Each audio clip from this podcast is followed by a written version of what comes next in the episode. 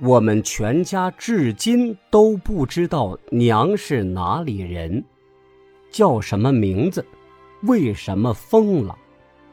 娘的奶水里有神经病。二十三年前，有个年轻的女子流落到我们村。她衣衫褴褛，蓬头垢面，见人就傻笑，且毫不避讳的当众小便。村里一些男人也就常围着她转。因此，村里的媳妇儿们常对着那女子吐口水，有的媳妇儿还上前踹她几脚，叫她滚远些。可她就是不走，依然傻笑着。在村里转悠。那时我的父亲已有三十五岁，他曾在石料厂被机器绞断了左手而截肢，又因家穷一直没能娶亲。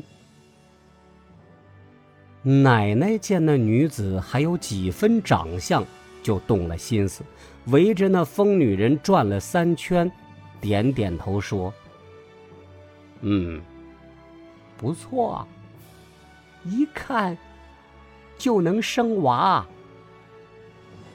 奶奶决定收下她，给我父亲做媳妇儿。等他给我家传个香火后，再看情况是否把他撵走。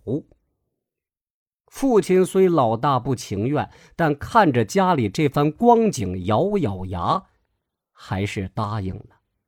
结果，父亲一分钱未花，就当了新郎。不用说，这女子后来就成了我的亲娘。